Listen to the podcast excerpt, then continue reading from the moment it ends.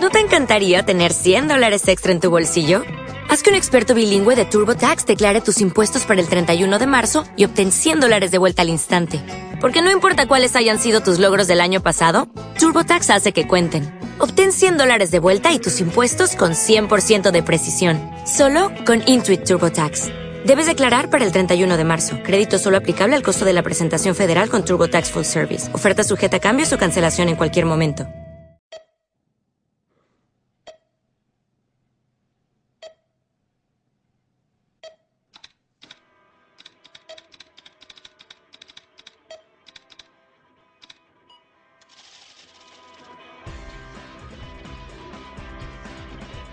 ...108... programa semanal de Perdidos. La cuenta atrás ha comenzado.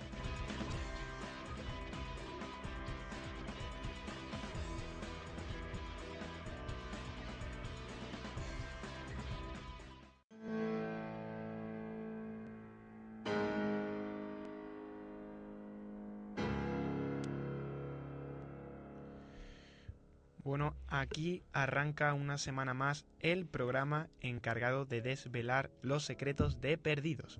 Lo hace de nuevo con música clásica, exactamente con preludio en si menor de Sergei Ramaminov, con la que nos deleita Benjamin Linus en el capítulo El cariz de las cosas que están por venir.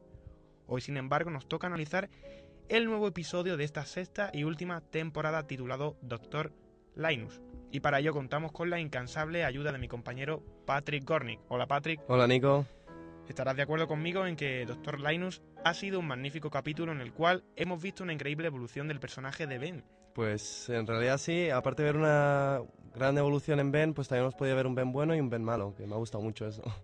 bueno, y además de contar con la inestimable ayuda de Patrick, siempre, por fin hoy va a participar en el programa alguien que venimos mucho tiempo anunciando. A ver, Nico, no me digas más, la creadora de lostila.net. Así es, Patrick.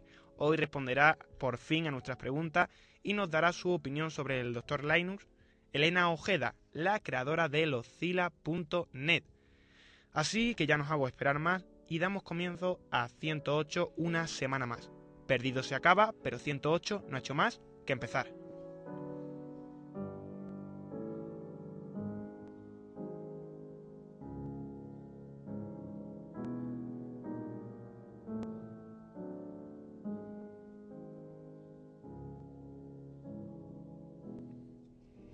Bueno, recordamos que podéis seguirnos a través de Twitter, buscar 108 todo con letra. Y también os podéis encontrar en www.108perdidos.blogspot.com, que por cierto hay que decir que Sergio Fernández sigue haciendo de las suyas y ya tenemos nuevo diseño del blog. Desde aquí, un abrazo enorme para él. Bueno, y antes de que empecemos con nada, yo personalmente quería vaticinar que para mí Benjamin Linus será el gran héroe de los... ¿Tú crees? Aunque hayamos visto como la balanza de Ben se equilibra hacia el bien, como diría Dogen si ahí no lo hubiera ahogado en la piscina sagrada, hay que tener presente que Benjamin Linus siempre ha sido un obsesivo que ha focalizado todos sus esfuerzos en ostentar el máximo poder posible, manipulando a las personas. Bueno, pues como Napoleón, ¿no? así es. Y es que así es como comienza la realidad de la alternativa de Ben, haciendo mención al emperador francés Napoleón Bonaparte y a la isla Elba. Patrick, ¿qué nos puedes decir acerca de esta isla? Pues que esta isla, situada al oeste de Italia y perteneciente a la provincia italiana de Livorno, fue donde Napoleón se exilió después de firmar el 11 de abril de 1814 el Tratado de Fontainebleau, tras la ocupación de París. Napoleón, ya lo explica Benjamin en el capítulo, conservó el título de emperador pero únicamente de forma vitalicia, es decir, no, no conservaba ningún tipo de poder. Y en palabras de Ben, eso fue lo más devastador para Napoleón, la pérdida de poder. Una gran metáfora de lo que, lo que ha ido ocurriéndole a Benjamin a lo largo de estos últimos capítulos. Pues sí, el ambicioso Benjamin teniendo que renunciar a su poder como lo hizo una vez Napoleón. Y hay que recordar que Benjamin pocas veces ha renunciado a algo en su vida, aunque seguir conservándolo haya significado tener que manipular personas y lo que es peor, sacrificarlas incluso de manera indirecta. ¿Recordáis cuando Goodwin y Juliet Burke comenzaron una relación en la isla? Todos pensábamos que a Benjamin le gustaba la doctora, Incluso ella supo que no era buena idea que lo supieran, que supiera Ben acerca de la relación de Goodwin y Burke. Ojalá pudiéramos hacerlo cada día. Me fastidia tener que ser tan precavidos. ¿Qué tiene de malo ser precavido? Es ridículo. Llevo un año durmiendo en el sofá. ¿Por qué no voy y se lo digo? No creo que sea buena idea.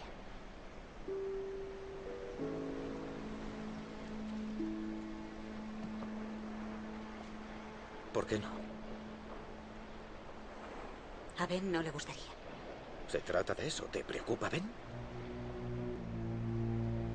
¿Por qué? Porque está colado por ti. ¿Lo sabes? Vamos, todo el mundo lo sabe. Te sigue como un perrito.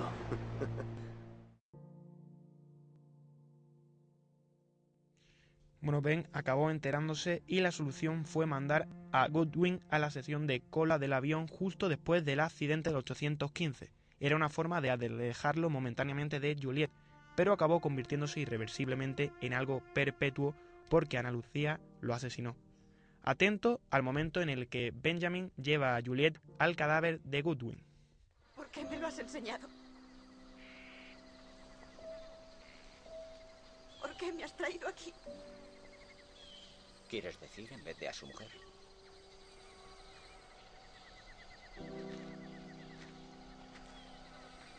Sabías que iba a pasar. Lo enviaste aquí porque sabías que esto era lo que iba a pasar. Era lo que querías. Querías que muriera.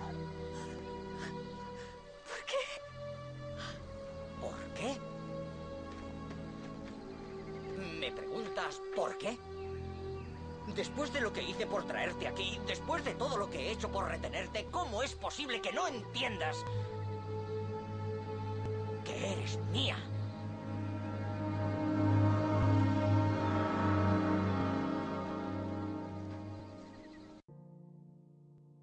Bueno, pues a mí me parece que Ben lo deja muy claro. Cree que Juliet es suya y siempre ha encontrado la manera de retenerla a su lado. Nunca dejó que Juliet abandonara la isla. ¿Por qué? ¿Le recordaba demasiado a Annie, la chica en la que se enamoró cuando era pequeño? Mi hermana dará luz dentro de tres meses. Tengo que volver a casa.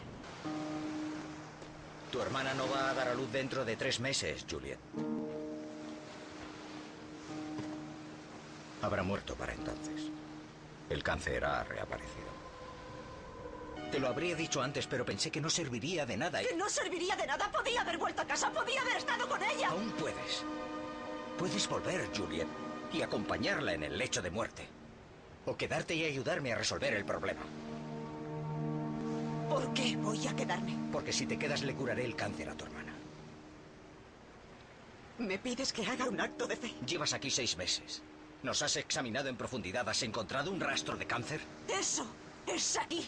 Y en vista de que no me dejas traer a mi hermana, necesitaré Jacob más. dijo que lo solucionaría él mismo. A menos, claro, que no tengas fe en él. Y la verdad es que además de ser un obsesivo y manipulador, su vida, por lo menos en la dimensión en la que el 815 no se estrella, no ha sido demasiado gratificante. Quizás una de las cosas que truncó su existencia fue la mala relación con su padre. Tanto es así que Benjamin lo acaba asesinando. ¿De verdad me culpas? ¿Qué? ¿De verdad crees que por mi culpa ella murió? ¿Qué sé yo? Oye, si así te sientes mejor, voy a hacer un esfuerzo por recordar tu cumpleaños el año que viene. También la he echado de menos. A lo mejor tanto como tú. Pero la diferencia es que desde que tengo memoria he tenido que soportarte. Y hacerlo me ha exigido mucha, mucha paciencia.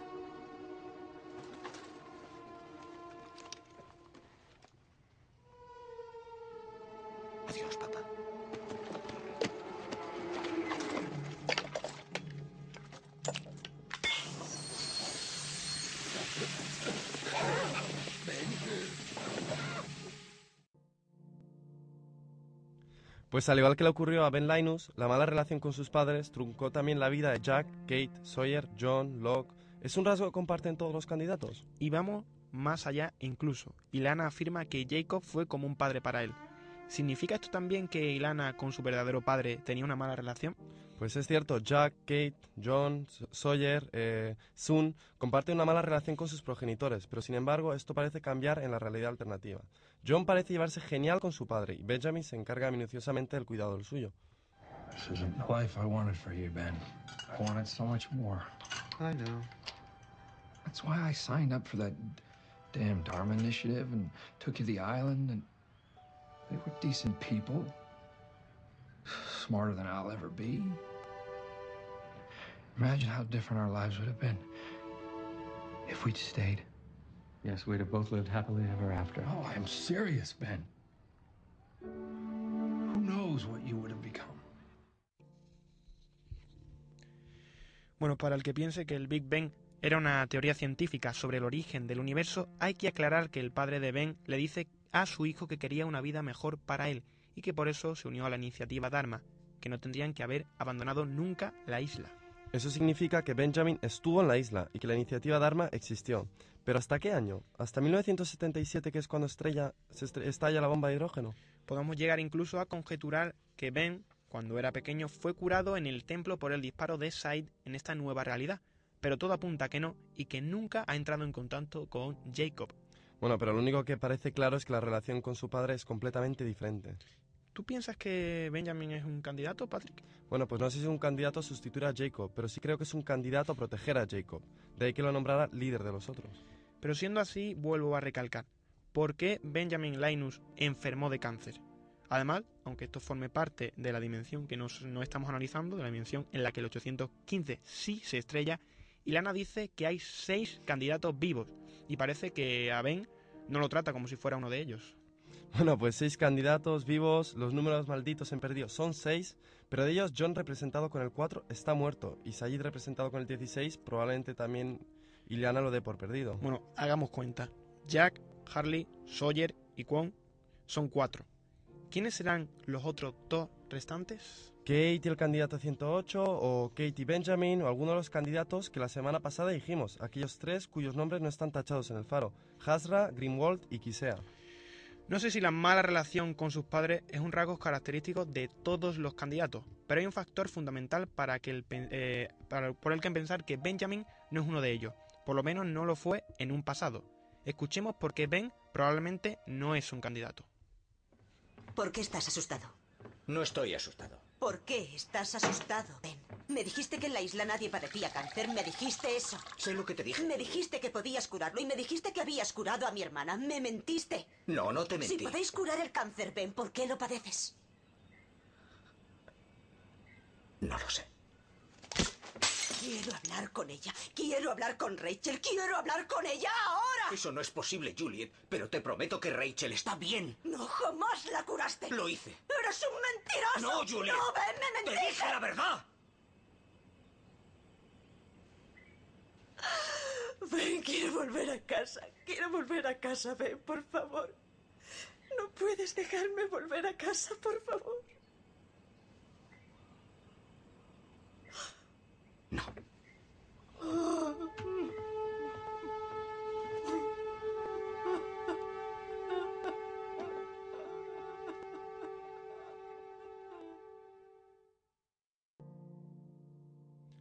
Ben Linus no parece ser un candidato porque enferma de cáncer en la isla, y ya vemos como en la isla nadie suele enfermar, y mucho menos de cáncer. Bueno, recordemos que Jack era un candidato, es un candidato, y sin embargo enferma de apendicitis. En el capítulo de la cuarta temporada, Algo bonito en casa, Rose y Bernard discuten sobre la razón de que Jack caiga enfermo.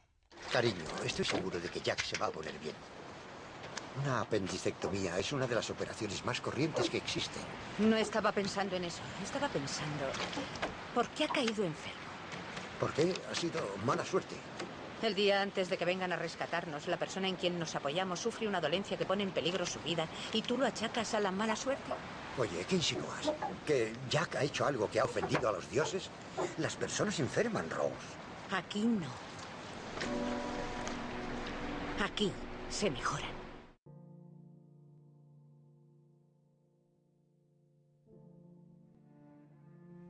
Muy curioso el comentario de Bernard preguntándole irónicamente a Rose si cree que Jack ha hecho algo para que ofenda a los dioses. Y vamos, yo creo que sí que hizo algo que ofendiese a Jacob al querer llevarse a varios candidatos de la isla y querer él irse de la isla. Bueno, volvamos a comparar las dos realidades. En la nueva realidad, Benjamin es el profesor de historia de Alex, con la cual ha entablado una relación muy pero que muy buena. En otra, Benjamin adopta a Alex Rousseau, eh, a la hija, de- a- o sea, Alex Rousseau, hija de Rousseau, después de robársela de sus propias manos de su madre. En la nueva realidad, Ben accede a dejar de extorsionar al director Reynolds antes de que él pueda truncar el futuro de Alex. Es decir, elige a Alex en lugar de al puesto de director o de líder del instituto. En la realidad que ya todos conocemos no ocurre así. Kimi en el episodio 9 de la cuarta temporada amenaza con matar a Alex. Ben, ya se lo explica en este capítulo a Ilana, elige lo contrario, elige el poder que le otorga la isla. Oigámoslo. Salga de la casa ahora mismo. O mato a su hija. Usted y sus amigos. Vuélvanse y caminen hasta su helicóptero. Váyanse y olviden que oyeron hablar de esta isla.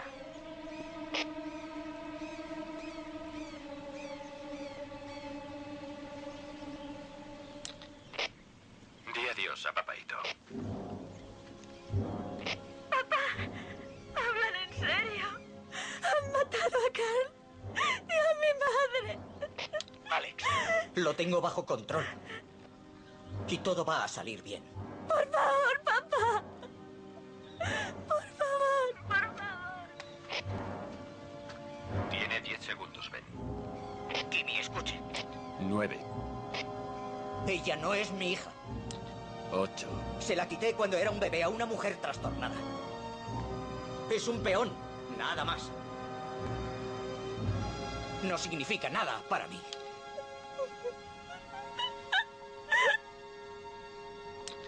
No voy a salir de la casa. Si quiere matarla, adelante, hágalo y...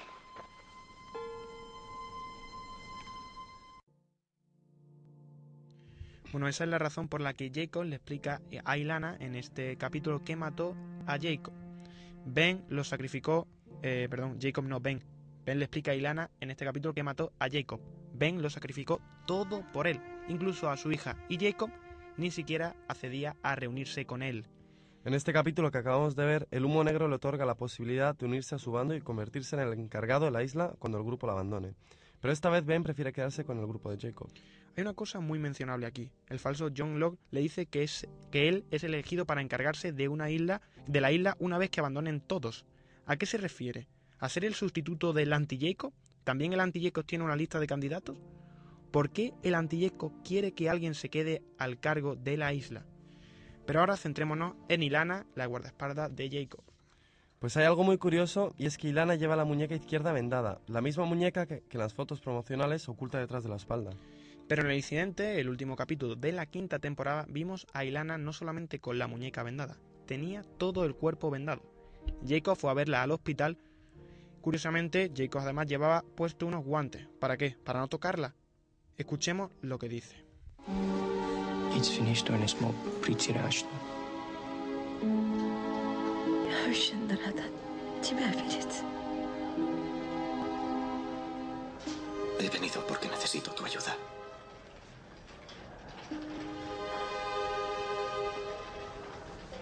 Podrás hacerlo. Me ayudarás, Ilana.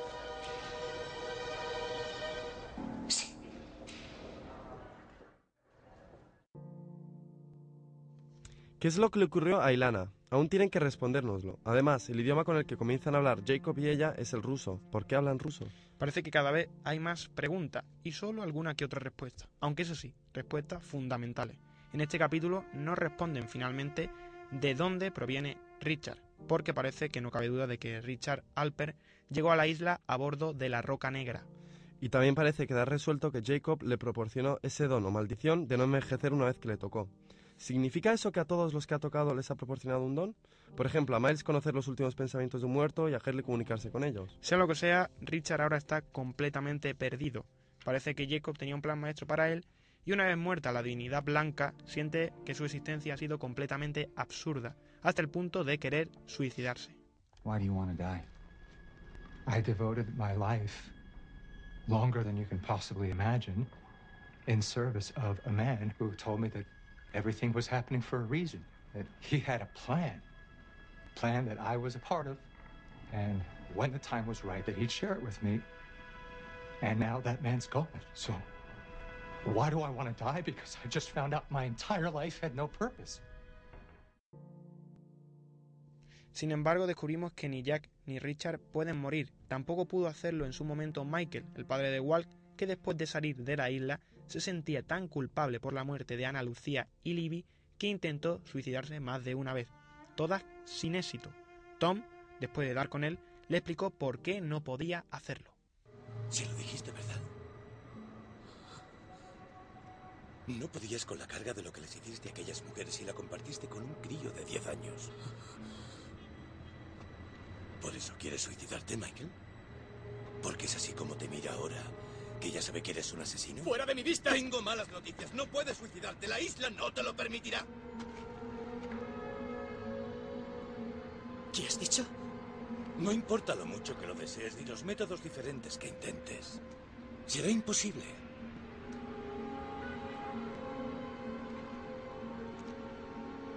Haz la prueba si no me crees. Tienes todavía cosas que hacer. En la primera temporada, en el capítulo La Polilla, Said se plantea por primera vez esta cuestión. Atentos a la conversación que el iraquí y Kate mantienen sobre las posibilidades que hay de sobrevivir a un accidente de avión de esta magnitud. Buscamos una señal de socorro, fantasma. ¿Qué probabilidades tiene de dar resultado? Las mismas que de sobrevivir a un accidente aéreo. A menudo hay gente que sale con vida. De uno como este, no. El sector de cola se partió estando aún en el aire. El otro cayó en mitad de la selva y sin embargo nosotros solo tenemos cuatro heridas leves. ¿Cómo te lo explicas? Tuvimos suerte. Nadie tiene tanta. No debimos sobrevivir. Lo siento, Said. Pero hay cosas que pasan sin razón, porque sí. Quizás aquí obtengamos la respuesta por fin. Si unimos todas las piezas obtenemos el por qué los pasajeros del 815 sobrevivieron. Al ser elegidos por Jacob, eso les hacía inmortales en ese momento, es decir, no murieron porque Jacob les protegía, al igual que tampoco pueden suicidarse Richard y Jack con un cartucho de dinamita o Michael de un tiro. Descartamos completamente, aunque ya estaba más que descartado por los creadores de Perdidos, la posibilidad de que todos estuvieran muertos y eso fuera el limbo una especie de purgatorio. Pero ahora nos surge una duda. ¿Por qué murieron más adelante Boone, Shannon, John Locke, Ana Lucía, Libby y el propio Michael? Probablemente porque dejaron de hacer falta en la isla, porque su papel ya había concluido. La famosa promo de cuatro representó muy bien el papel de cada uno de los personajes. Todos ellos son peones, fichas de una gran partida de ajedrez. Cada una de ellas tiene una función, pero tarde o temprano muchas de ellas tienen que sacrificarse para ganar la partida. Pues blancas contra negras, Jacob versus anti-Jacob. Eh, ¿Qué es lo que se decide? ¿El control de la isla? Quizás sea algo mucho más complicado que eso, Patrick. Quizás se decida el futuro de toda la humanidad. A ver, Nico, ¿a qué te refieres? Me estoy refiriendo a la ecuación Valenzetti, que se mencionó en el vídeo en el que Albert Hanson explica que, que era la iniciativa Dharma. Escuchemos el fragmento concreto en el que se hace mención a dicha ecuación y luego Patrick la traducimos del inglés. ¿Te parece? Muy bien. The result was the Valenzetti equation, commissioned under the highest secrecy through the UN Security Council. The equation is the brainchild of the Italian mathematician Enzo Valenzetti. It predicts the exact number of years and months before humanity extinguishes itself, whether through nuclear fire, chemical and biological warfare, conventional warfare, pandemic, overpopulation. His results are chilling and attention must be paid. Valenzetti gave numerical values to the core environmental and human factors in his equation. 4, 8, 15, 16, 23, and 42. Only by manipulating the environment, by finding scientific solutions to all of our problems, will we be able to change those core factors and give humanity a chance to survive. Lo que dice el fragmento es lo siguiente. La ecuación es el fruto del matemático italiano Enzo Valenzetti y esta predice el número exacto de años y meses en que la humanidad tardará en autoextinguirse a través de guerra nuclear, guerra química o biológica, guerra convencional, sobrepoblación. Los resultados, sigue diciendo, son escalofriantes y hay que prestar atención Valenzetti dio valores numéricos al núcleo ambiental y a los factores humanos en su ecuación. Los valores son 4, 8, 15, 16, 23 y 42. Solo manipulando el entorno, encontrando soluciones científicas a nuestros problemas, podremos cambiar esos valores principales y darle a la humanidad una oportunidad de sobrevivir. ¿Cómo se puede relacionar la ecuación Valenzetti con los candidatos números 4, 8, 15, 16, 23 y 42? Bueno, pues quizá los seis candidatos que reciben estos números sean los únicos capaces de cambiar los valores de esta ecuación y así salvar, como dice Álvar Hanso, a la humanidad. O quizás que solo queden esos candidatos, los que reciben los números de dicha ecuación, es solo un aviso de que al final de la el final de la humanidad es completamente irreversible. O quizás la ecuación Valenzetti y los candidatos no tengan relación alguna y solo sea pura casualidad. Bueno, pero estos son solo teorías y eso de salvar a la humanidad es solo fruto de nuestra investigación, quizá muy desencaminada, sobre la relación entre la ecuación Valenzetti y los candidatos de Jacob.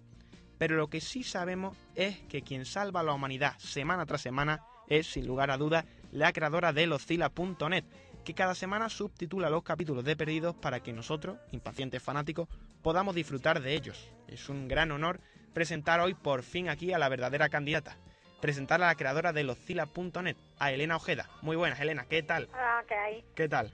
Bien, muy bien. bueno, la pregunta fundamental. ¿Cómo nació loscila.net, el portal más famoso sobre perdidos? Pues eh, en la primera temporada, a raíz de, bueno, mi amiga Teresa y yo, que somos los dos creadores de la web, eh, una charla sobre la serie y vimos que no había ninguna web al respecto en español, todavía no había llegado la serie a España y, y decidimos crearla, sin más. Eh, hola Elena, soy Patrick. Hola, ¿qué tal? A ver, a mí me gustaría saber cuántas horas a la semana le dedicas a Perdidos. Uy, semanales no te sé decir. bueno, al día, diario. Al día o... al día depende de, depende del día. O sea, el día de los, del episodio con los subtítulos y las actualizaciones y demás, más de lo que me gustaría. Eh, el resto de los días no tanto, la verdad, no sé. Una orilla, un par de orillas, como mucho tampoco es tanto. Elena, ¿se ha convertido ya en esto en un compromiso o responsabilidad con los usuarios de la página? Es decir, habéis tenido tanto éxito que ya no podéis dar marcha atrás, ya no podéis cerrar los filas. Sí. sí. O sea, aunque quisiéramos, que no digo yo que sea el caso, pero vamos, sí. Ahora ya no hay marcha atrás, vamos, ya a estas alturas, pues ¿qué vamos a hacer? Acabar. Una de las últimas cosas que podíamos leer en la página era la advertencia de spoiler de la final. ¿De verdad eres capaz de leer spoilers sobre el final de Perdidos? No. No, los leo, los publico sin leer. Así de simple. O sea, está mal que lo diga, pero es así. No, alguno de, de, lo que va saliendo hasta ahora solo he leído uno y es un pseudo spoiler, pero el resto no los vamos a leer, los vamos a publicar si es necesario enlazando en inglés directamente porque no queremos no queremos reventarnos la final, la verdad. Claro, pero seguro que algún spoiler en el pasado has tenido que leer por error. ¿Nos podías decir qué spoiler leíste en el pasado, que ya no sea un spoiler, claro, porque aquí no lo desvelamos, que te desvelara algo importante de la serie? Pues, eh, a ver, así recientemente...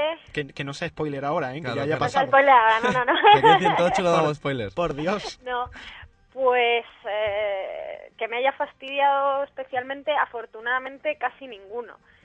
Pero de la, la premier, por ejemplo, sí que sin querer sabía de qué iba, sabía que aterrizaban en Los Ángeles, sabía que Desmond iba en el avión, en fin. Que no son grandes cosas, pero fastidian. ¿Y tú realmente qué opinas de la cultura spoilers en la serie de televisión? ¿Crees que de verdad un verdadero fan de la serie necesita consumir spoilers? Yo creo que es un poco ambiguo. Hombre, yo en una serie como Perdidos no entiendo que se consuman spoilers, sinceramente, porque gran gracia de la serie la tiene precisamente el factor sorpresa. En otras series, lo que sea en House o ahí, bueno, pues los puedes leer, lo, lo, entiendo más o menos, yo puedo entender que en un momento dado digas, ay, me apetece saber qué pasa. Pero por otro lado también yo creo que los spoilers en las épocas de parón dan vidilla a la serie, dan publicidad a la serie cuando no hay de qué hablar. Entonces yo creo que es un poco una moneda con sus dos caras. Yo no entiendo que en Perdidos se lean spoilers, pero entiendo que haya gente que los quiera leer y entiendo que también los productores tienen que jugar con eso. ¿Sabes? Bueno, ¿y has tenido la oportunidad de conocer en persona alguna, algún actor de Perdidos? Sí, a varios, sí, sí. ¿Y cuáles? pues eh, a Henry Ian Cusick, a Desmond varias veces, eh, y luego a Terry O'Quinn, eh, a Michael Emerson. Eh, sí. Vaya suerte. ¿Y qué tal la experiencia? Bien, muy bien, muy bien. Son, son majísimos. Son majos, ¿no? Muy, muy majos. es como, ay, qué majos, pero es verdad, es verdad, son encantadores. bueno, Elena, hace poco, en la Semana de Perdidos organizada por la ENAD de Callao, formaste parte de la conferencia de expertos sobre Perdidos junto con Claudio Serrano, al que ya hemos tenido en el programa, uh -huh. y el director de cine Nacho Vidalongo, al que tendremos próximamente. ¿Cómo fue la experiencia? Pues bien, bien, todavía no entiendo muy bien qué hacía yo ahí, pero bien. Que tú eres la que más sabe de, de perdidos. En realidad eso no es verdad, pero Yo de verdad creo que sí, ¿eh? Tú debes ser la- no. de las personas que más saben de perdidos. No creo, no. Pero bueno, no, bien, la experiencia muy bien. La verdad es que eh, yo como fan tanto de Claudio Serrano como de Nacho Vigalondo, yo encantada. Un honor, ¿no? Hombre, absoluto. Bueno, pero sabiendo tanto como sabes, a ver, queríamos preguntarte una opinión. ¿Cuál crees que será la escena final en Lost? Ay. Yo creo que todo el mundo, sinceramente creo que todos estamos esperando una mega escena final que nos deje flipando y creo que tampoco va a ser así.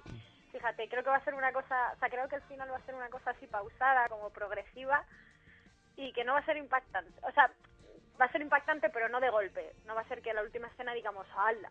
Sino, no sé, una cosa seguramente pausada y muy melodramática. Es lo que yo preveo, vaya, no sé. Bueno, eh, hay una cosa que a mí me, me surge mucho la duda. ¿Cuándo empezasteis vosotras a subtitular los capítulos? ¿Desde la primera temporada? Sí, desde mitad de primera, o sea, nada más empezar la página, mitad de primera temporada, porque nosotros no sabíamos ni que existían spoilers, o sea, subtítulos de series, pero teníamos un amigo que precisamente se bajaba los, los subtítulos de los y nos decía que es que tardaban cuatro y cinco días en salir, que por qué no los traducíamos antes. Y los empezamos a traducir en el mismo día y cada vez empezamos a traducirlos antes hasta que acabamos haciéndolos desde cero porque nos salía casi más a cuenta que traducirlos en inglés. Así Va, que sí, desde ¿A qué, hora. ¿A qué hora te levantas para traducir? A las 5 de la mañana. Madre mía, madre mía. Pero te digo una cosa, ¿eh? los fans como yo, que el inglés lo tenemos un poco atravesado, agradecemos esto sí, sí infinitamente, agradecemos. pero infinitamente. Me alegro.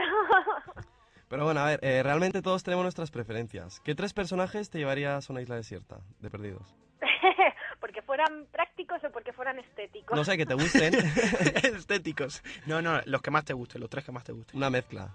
Eh, pues me llevaría me llevaría Locke porque es muy útil Locke. Lo que me llevaría ¿Eh? Es muy útil, es verdad.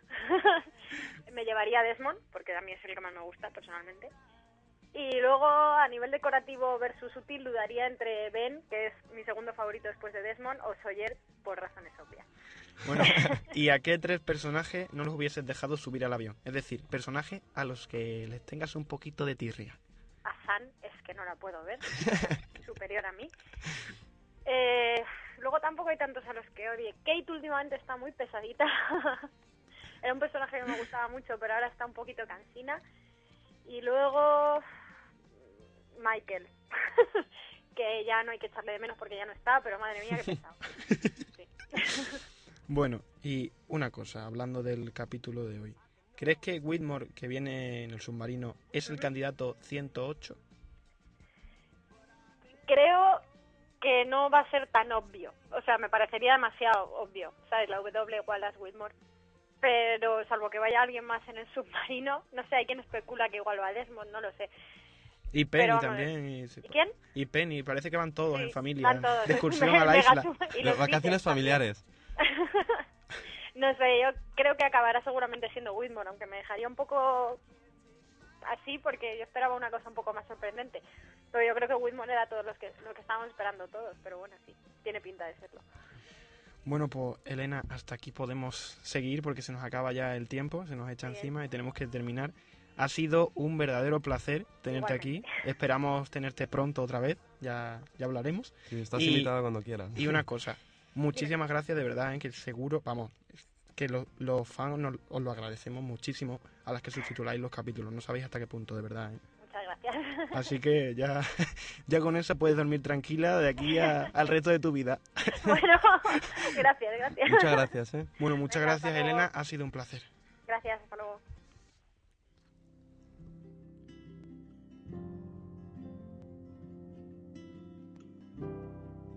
Bueno, y hasta aquí llegamos hoy. Hemos dejado entrever la teoría sobre la ecuación Valenzetti que esperamos retomar próximamente. Poco a poco esto va llegando al final. La semana que viene llegaremos al Meridiano de Perdidos, al octavo capítulo de los 16 que nos depara esta última Y temporada. además tenemos una sorpresita reservada para vosotros. No voy a adelantar, pero sí. tenemos una sorpresita. Va a venir frescura al programa. Sí, yo creo que sí. Bueno, eh, ¿crees que nos sobrecogerá la nueva estafa? Pues eso habrá que verlo la semana que viene. Mientras tanto, ya sabéis dónde podéis seguirnos.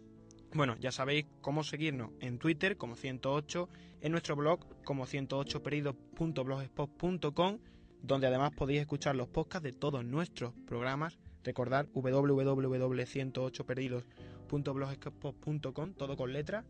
Y en nuestro correo estaremos encantados de recibir teorías interesantes para debatirlas en el programa 108perdidos.gmail.com, todo con letra. Sin más dilación, despedimos un lunes más 108, el programa encargado de desvelar los misterios de Perdidos. Ha sido, como cada semana, un placer estar aquí hablando de la serie. Esperamos que hayáis disfrutado y sacado algo en claro de esta media hora con nosotros. Nos vemos la semana que viene aquí, en la misma hora, en Wencom Radio. Desde aquí, Miguel Ángel Vázquez a la técnica, Patrick Gornick y yo, Nico Domínguez, decimos adiós.